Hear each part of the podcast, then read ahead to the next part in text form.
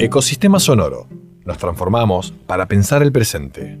Una producción de Revistas Riveras para UNER Medios. 3 de mayo, Día de la Libertad de Prensa. Las radios universitarias y la construcción de una agenda federal. Hablamos con José Trovato, coordinador de Radio UNER Paraná e integrante de Aruna.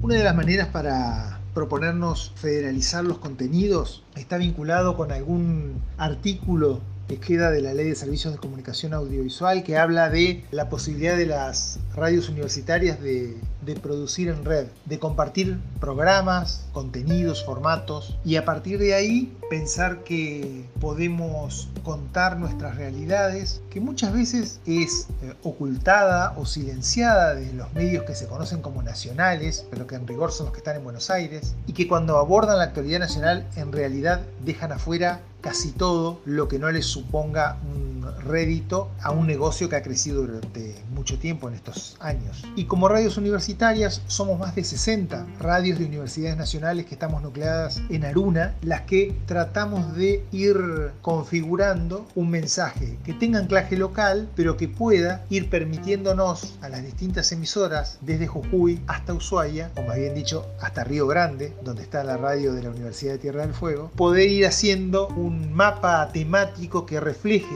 cuáles son esas problemáticas que vive cada región sin perder de vista aquellas cuestiones que son importantes para nuestras comunidades. Esta fue una producción original de Revista Riveras, Universidad Nacional de Entre Ríos.